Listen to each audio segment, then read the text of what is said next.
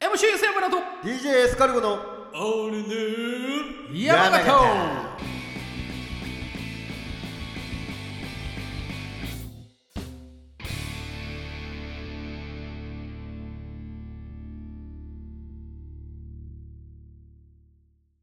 チョリース見た目は大人頭脳は子供食レポはあ噛んでんじゃねえよ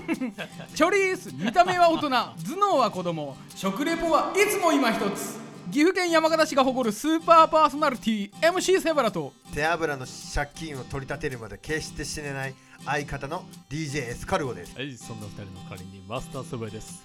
この番組は岐阜県山形市の某古民家スタジオから平成元年度生まれのおっさん3人がお笑いない夏休みのどうでもいい昼下がりトークを繰り広げるカンカン非生産的サブカルバラエティラジオです。やかましい。お罰としてお前さっき噛んだところは全部カットしないといいからな。というわけでそんなあのお二人のオープニングトークですよね。ブラのとっつぁんえーまあさっきも言いましたけどあの名乗りがねちょっと変わりましたけれども。そうですねで今回も僕はね手油さんを相手取りたいんですけどねはいお前いい加減金返す甘いんだこっちのセリフだ飯食ったりするたびにちょいちょい金貸してたりするけどそれが深で上がってなお前雪だるまの状態なんですけど甘いんだエスカルゴいやいやいや甘えの塊みたいなお前自分にわがままを言わせきったわがままボディみたいなデブに言われたくねえわエスカルゴさん私の今の状況を聞いても金返せなんて言えるんですかはいはいはいはいはい YouTube の再生数も伸びねえし税金で貯金がガンガン減っていくからバイト始めてるんですけどおめえの自業自得だろうが YouTuber になって楽に金稼ごうとしたのに広告数が少ないんですどういうことなんですかエスカルゴさんどういうことですかどういうことですかやっぱりてめえの方が甘えとんだろうがお前世の中なめんなボケはいはい。えー楽して金欲しい、ね、そうやってね、世間を舐め腐ったセアブラさんはね、ほっといて、今回はちょっとあの趣向を変えたコーナー、ありましょう。教えて、エスカルゴさんマイマイマイマイかつぶりこのコーナーでは、セアブラさんとはまた違ったし、濃い趣味をしている DJ エスカルゴさんに好きなものを大いに語ってもらおうということになっております。今回語っていただくのは今年ネットフリックスでアニメ化もされたこちらの漫画作品です。週末のワルキューレ。えセラブラさんこの漫画知ってるんですか知らないっすよく知らない作品でお前ここまでようテンション上げられますねまあちょこっと見ましたから ねアニメちょこっと見ましたんでえー今回セアブラさんにはガヤとして大いに盛り上げてほしいと思います。エスカルゴさん、こちらの漫画はどのような経緯で読み始めたんでしょうかこれね俺どんな経緯だろうなえー、っとあアプリとかなんか YouTube とか見てた時によく広告載ってるじゃないですかああ、はいはい、そはい。の広告でパッて見た時になんか神 VS 人類っていうそのああ、なあるほど。のー文にえ神話とかそういうのも詳しくはないですけど好きなんで、はいはい。あちょっとこれ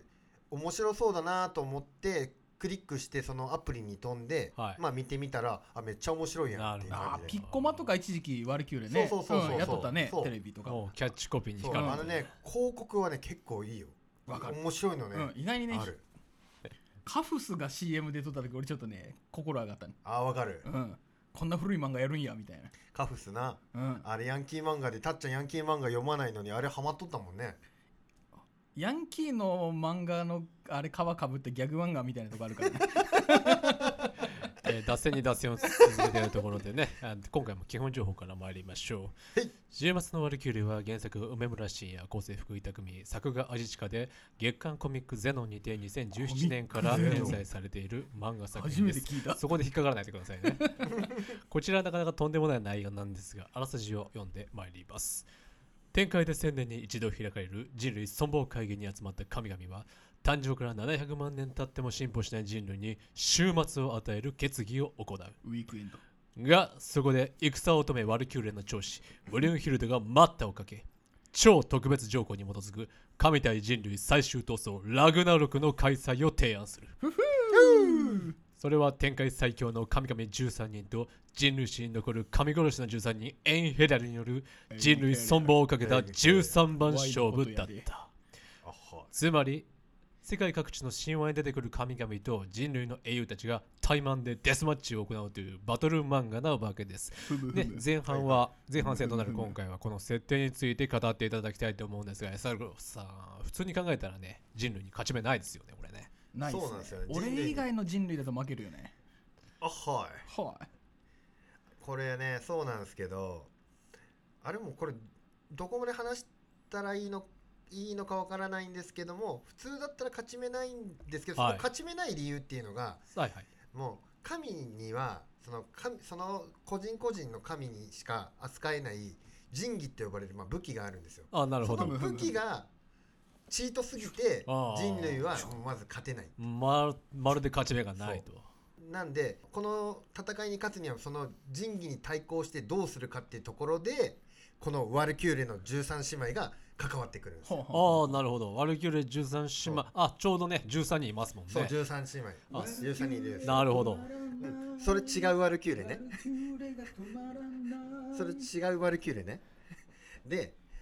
で何がどう関わってくるかっていうとワルキューレの能力が武器に変身するっていう能力なんですよあはいはいはでいこの武器がまあ仁義連成っていうんですけどはいチェンジウあェポンシ仁ステ義ム連成というチェンジウェポンシステムってやつねまあこちらあのね漫画の設定にするよね深く関わってくるものでそすうけよどあは呼び方はちょっと違うんですけどちょっとはい忘れちゃって、いやいやまあチェンジウェポンシステムやね 違う違うリーサルウェポンみたいに言う なでワルキューレの姉妹が変身した武器を使って人類は戦うんですよね、あはいではもいただそれだけだとあの勝ち目ないんですよ、うんまなあるほど、まあワルキューレそがのただ変身するだけでは勝ち目はない武器でその武器ってあのまあ仁義並みなんですけどさらにそれを高める一連卓勝っていう能力があって、おはいはいはいこれは仏教に基づ基づく技というか能力らしいんですけど、はいその一連卓勝によってその武器の精度とかを上げて神と戦えるまで武器を連成していくみたいなあーなるほ能力どがあんですつまりあの英雄の力とワルキューレの能力をあの合わせてそうそうも武っ器にと練り上げするてと神に戦えるぐらいししていくのが、まあ、仁義連成と、まあ、一連卓勝なるほどだから人類はそのチートの神とでも戦えるんですよなるほほうほうどほうなんとか食い下がれるまでにこう強くなれるということでワルキューレと一体になる技でそして先ほどから話にはちらほら出ていましたが実際にやる13人の神と人類について掘り下げたいと思いますへいでまず神々えー神側の13人俺やででギリシャ神話のゼウス、ポセイドン、アポロン、ヘラクレス、北欧神話からトール、オーディン、ロキ、日本神話のスサノオの御事、インド神話のシバ、エジプトのアヌビス、メソポタミアのベルゼブブ、まあ、こちら、あのね、あの新約聖書などにも出てくる悪魔ですけれども、えそして仏教の釈迦、毘沙門天、知らない名前がないですね、これね。そうですねでこれ面白いのが、はい、はあ神何人かあの純粋な神じゃなくて半半身あ元にそうですね人間で神になったっていうのはいもヘラクレスなんかはもうそう半そう身半人というかね、そうだね釈釈迦もそうだしそうですね、釈迦も。でそれが神の代表に入ってるっていうのも面白いあなかなはあかはあ、はあね、何か起きそうですよね。アヌビスそうそう半分動物だよねこれそうですね、 アヌビス、ね俺ねアヌビスはね「宝石の冷徹」っていう漫画の ねアヌビスがすげえ出てくるんだよね俺遊戯王やあーそっちアかヌビスの化身あったなそしてあのね、アベンジャーズ好きなセアブラさんからすれば、もうロキなんていうものはね、そうねロキとオーディンはねねうんマイティーソーでねうん大活躍でしたね一応そそうじゃないけどトールがもうそうみたいなまあ感じそなんだようでね、すね、はいはい。タオルタオルそしてあの人間側、これもね、ある意味、もう神話的というか、伝説的な人物ばかりです。始皇帝、キングダムレオニダス王、誰ニコラ・テスラ、ジャック・ザ・リッパー、佐々木小次郎、アダム、ライデン・タメイモン、沖田総司、グレゴリー・ラスプーチン、ミシェル・ノストラダムス、呂布・ホーセン、下平平、坂田・金時、えー、エスカロフさん。はいはい一部実在が疑われる人もいるんですがいやーそんなことないですね。あのアダム言いまは す。言います。あの人類の父ですよ。ね人類の父ですよ。うーんおっぱいんなそれかお前なのか好きなねやあのまあ、まあ、テスラとかねノストラダムスはなんか明らかにバトル向きではないと思うんですがこれね強いんですよ。で強いんですねもうねこの漫画の宇宙ではアダムは実在の人物だし、はいノストラダムスに関してはなんとまあちょっとネタバレになっちゃうんですけど人類の切り札です。はあ 切り札に切なりります札かなんです。ノストラここあこれこれザビエルやった、はい切り札なんですここれって言うな札 これってなんだ なんかブラックパンサーみたいなポーズを取ってるけども わかんだフォーエバーわかんないフォーエバーねなんかねノストラダムスっていうとあのねヨタ話をそうやなみんなに振りまいて俺こいつのせいで小学3年生の時 夏休みの宿題やらんかった めっちゃキレられてるお俺のね、クラスにもおったそういうやつ。うんあ 夏休み中に人類終わるって思ったから俺やらんかったもん宿題これどうせ終わるからってそうそうそう宿題やらんかった普で、その、通に2学期なセアブラさん、セアブラさん、ちなみにその次の年はやったのじゃはねちょっとやった、 ちょっとあ。やそったこはやったんだ。 うん うんちょっとしばらくあの世界終わらんなっていそううそうそうそう俺ね、でそ3年の時この99年の時ははいマジで全くやらなかっ マジでやってるたマジで何もやらなかった人類終わると思ってたからえーそんなねちょっとあの 人の偉人たちがねたくさんいますけど人の本当ねノストラダムス過去に影響を与えるというね ちなみに清原さんの好きなんで「キングダム」という漫画の登場人物でもある真の始皇帝が出てきていますが俺あれねキングダム基準で考えるとちょっと厳しいっすよね、あの衛星ってあの夜の女そっちのけでうん本読んでるやつなんですよ、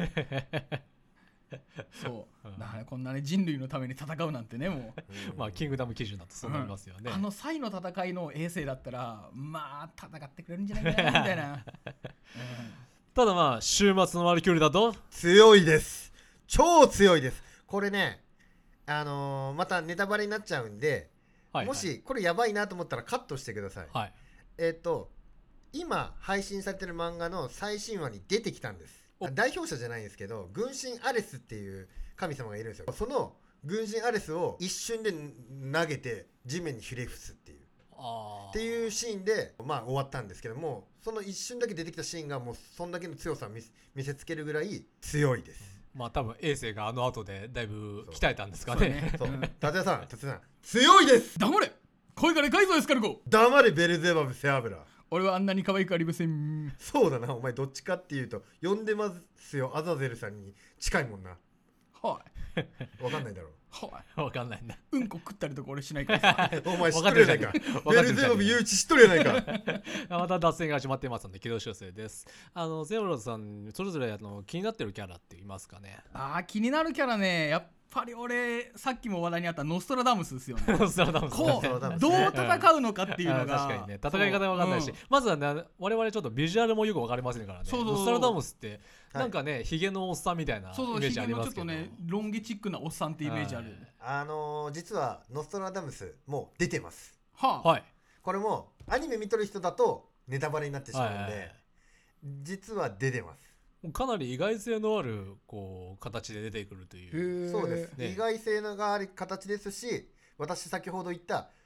人類の切り札なのでえーまあ、どういった形でね切り札になるのかというところも非常に楽しみなんですけども、エスカルゴさん今までこうやって読んできた中で一番好きというか気になってるキャラはえーっともうすでに出てきたキャラクターでしたら私好きなやっぱジャック・ザ・リッパーあジャック・ザ・リッパーまあなんかね英雄ではないですよね一人だけね異彩を放ってますよねあのー一人だけ殺人鬼入ってるんですよね、なんですけど、このジャックの話もなかなかいいんですよまあまあ本当に謎大きい人物なのでもう過去がいくらでも漏れるというそうそうそうそう、ね有利さもありますよねそうそそこなんですよねあの正体も不明なので実際のところは、はいそうなの一応ビジュアルだけ見ると非常にこう紳士的なそねうそうもうイギリス英国紳士といもうった感じ英の、国紳士のおじいちゃんみたいなはいアニメの最後に出てきたやつだ最終話にそうですそうですあーあーあーはーはーはーはーはそうそうアニメは、えー最後あのー出てきて終わったねこえれージャック・ザ・リッパうーんとヘラクレスの対マンが始まるかっていうところで終わりましたよね。あヘラクレスの話までは出てるんだ俺アニメ見てないもんねねがね対決するってとこえで、えー今からやりますっていうところで終わってますね。これもねまたいいいいんですよねあのブルーンヒルではもうヘラクレスの対戦相手だけは決めてたんですよジャはッいクはっいて。あもうジャックとやらせる。やらせるってもう相性が抜群だという。って決めてたんですよはい。でヘラクレスはまあもう英雄なんですよねそうですね。人類にとっても元人類なんで、はい。はい。うんうんなんで英雄 VS 殺人鬼みたいな、はいこの真逆の戦いみたいなそうですね。さあヘラクレスまあちょっとね盛り上がってきていますけれども、はい今回はここまでだということであの後半戦はねとあマジっるすかキャラについてより深く語っていきたいと思いまマ ジすっすかマジっすか俺前回全然喋ってないから今日めっちゃ喋るわねというわけで教えてエスカルゴスさんでした人類の父ですよそれ違う r ルキューレね山形中華料理大善へ行こう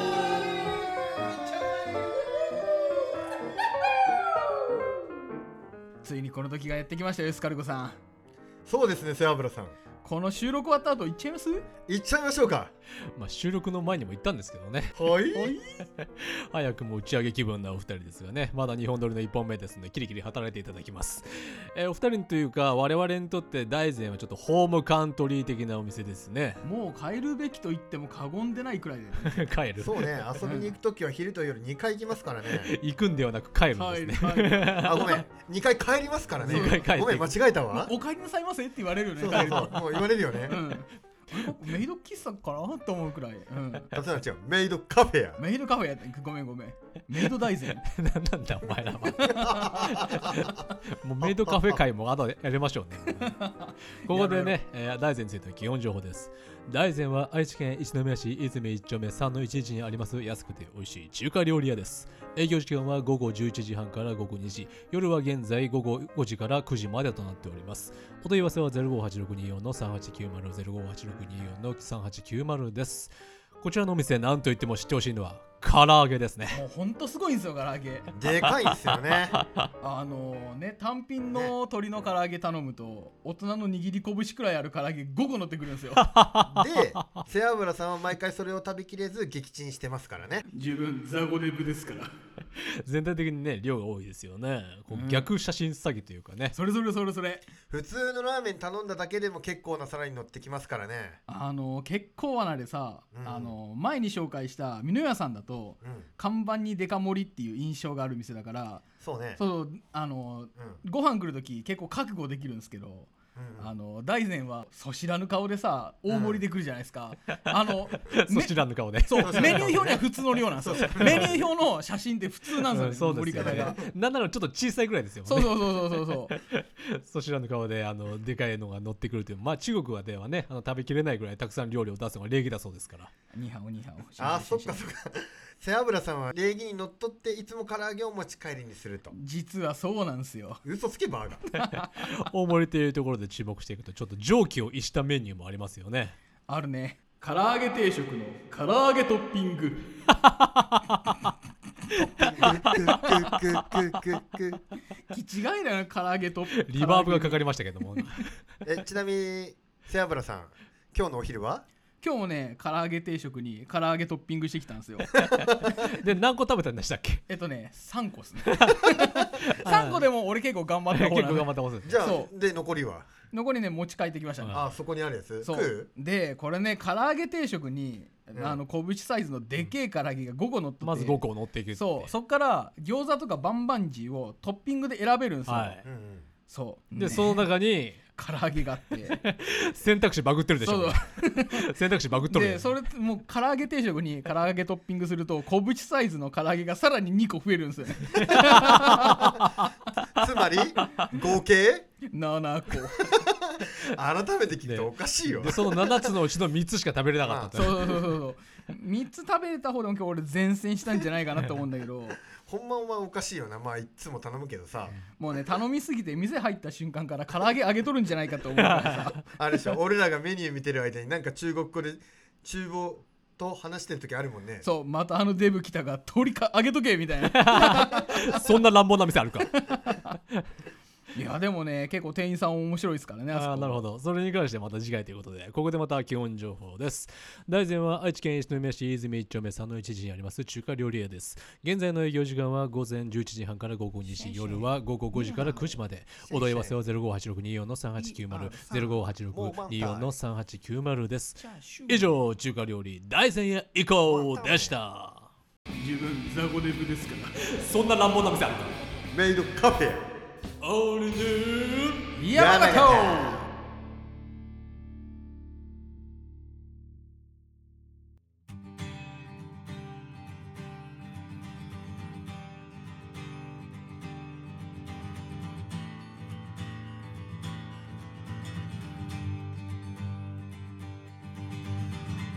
ンディングト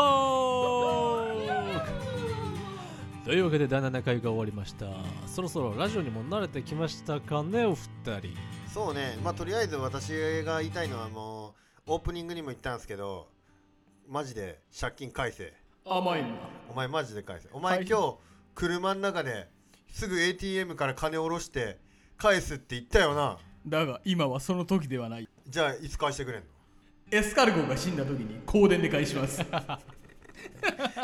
典で これエスカルゴさんが死んだら香典で返すじゃあ背脂さんが先に死んだらあの死んだらお札丸めて俺鼻の穴とかにお札入れとくんでそれ取ってください